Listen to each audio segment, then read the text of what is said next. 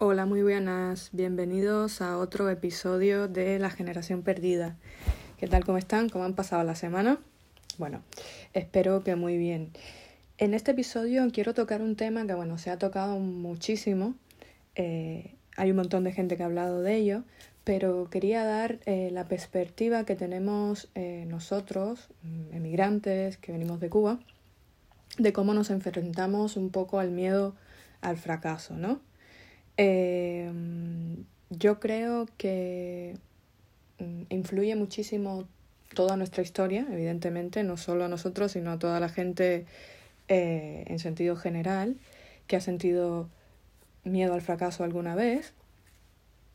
En nuestro caso, los cubanos, pues venimos de una sociedad bastante recta, donde había que cumplir un cierto rol, tenías que ser pues una persona Em, correcta. Normalmente casi todas las familias tenían que ser heteroformativas. Eh, lo que bien llamaba em, pues el, el, el, sistema como la, la creación o, o, generar hombres nuevos, ¿no? Que era pues esta persona correcta, dedicada a la revolución, eh, que tenía pues un mensaje muy claro que llevar y una vida muy clara que llevar porque sí, te, te indicaban o te hacían eh, pensar o hacer lo que ellos creían que era mejor para ti, ¿no?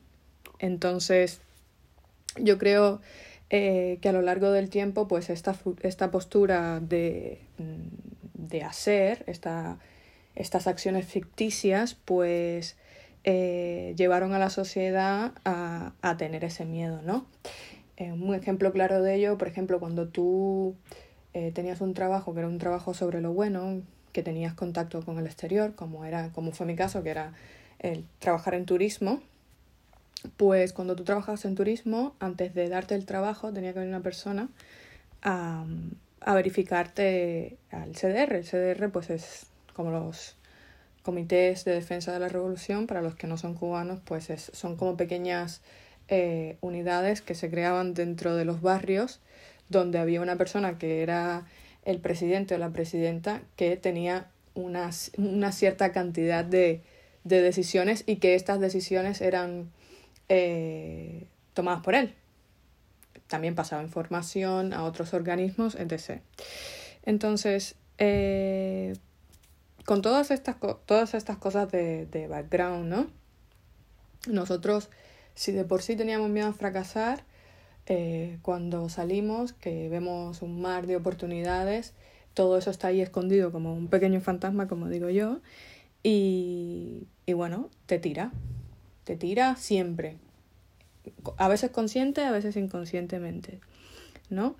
Eh, hablando de esto, hace poco me comentaron que en una entrevista que le hizo eh, Ibai Llanos a Gerard Piqué, o si no sabéis quién, quién es eh, Gerard Piqué y Ibai Llanos, pues lo, lo, pueden buscar en Google.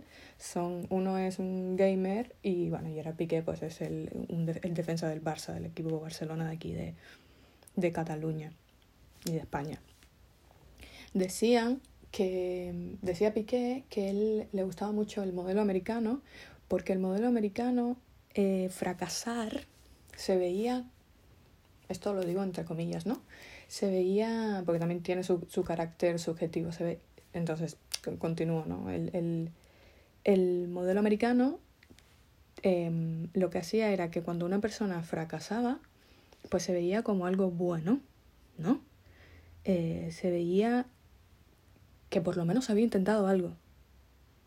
A lo mejor no había conseguido sus objetivos, pero al menos lo había intentado. Y que aquí en España, en este caso, era totalmente lo contrario, ¿no? O sea, si una persona fracasaba, era como, uy, mmm, mira, fracasó, no sé qué, no se, no se veía, no se ve, no se veía, esto también es subjetivo, ¿no? Como algo positivo. La gente está muy propensa a, a no alegrarse, pero a conciliar de una manera un poco no tan especial con la gente que fracasa, ¿no? Eh, el fracaso no tiene por qué esencialmente ser malo y hay que aprender a lidiar con ello, ¿no? Eh, grandes mm, personalidades, figuras, mm, gente que ha, que ha triunfado en la vida, como mm, Steve Jobs o Bezos y hasta el mismísimo Donald Trump en algún momento de su, eh, de su experiencia como tal han fracasado y se han levantado y, lo han vuelto a intentar, ¿no? Eh, volviendo a lo que decía Piqué, en nuestro caso particular, Mm, también sucede mucho mm, que nos importa la opinión de los que están dentro, de los que están fuera, de cómo te vea tu vecino, de la impresión que puedas causar en los demás. De hecho, he conocido gente aquí que se ha visto en una situación súper mala y con tal de no volver como un fracasado o una fracasada, pues, em, pues le ha ido súper mal y se, se las, la ha pasado, vamos, negra, negra, negra. Al final esto lo que hace es que te atacas a ti mismo. Por si, porque si creas esa falsa eh, especulación de que te va súper bien y al final mm, has fracasado, que tampoco pasa nada, si, si lo empiezas a interiorizar como que también es una carta que tienes que jugar, eh, todo te va a ser muchísimo más fácil, ¿no? Igual creo que influye mucho la definición mm, que cada uno tenga de lo que es éxito, ¿no? A lo mejor éxito para algunos es tener dinero, comprarse una mansión o tener cinco BMWs en, en el garaje, ¿no? A lo mejor el éxito para otras personas es tener dos hijos. Eh, depende mucho de, de los objetivos y de las cosas que tú quieras conseguir en tu vida. Con esto, mm, pues, dejarte mi consejo eh, no dejes que las situaciones te paralicen. Si quieres salirte del usualmente conocido, sal. Como dijo alguien por ahí, si te gusta y a la vez te da miedo, pues entonces es que estás en el camino correcto, ¿no? Intenta, intenta, intenta y, y no te canses, no te canses que en algún momento llegarás a donde quieres. Si este no es el camino, igual es otro. ¿Quién sabe, no? Pero la clave está en, en seguir haciéndolo, de verdad. Eh, gracias una vez más por, por estar ahí, por escucharme, pedirle perdón por el podcast anterior, que se escuchaba un poco mal la conexión.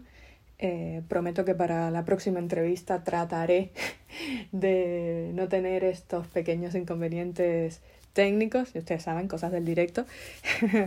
Pero bueno, eh, espero les haya gustado y nada, nos vemos la próxima semana.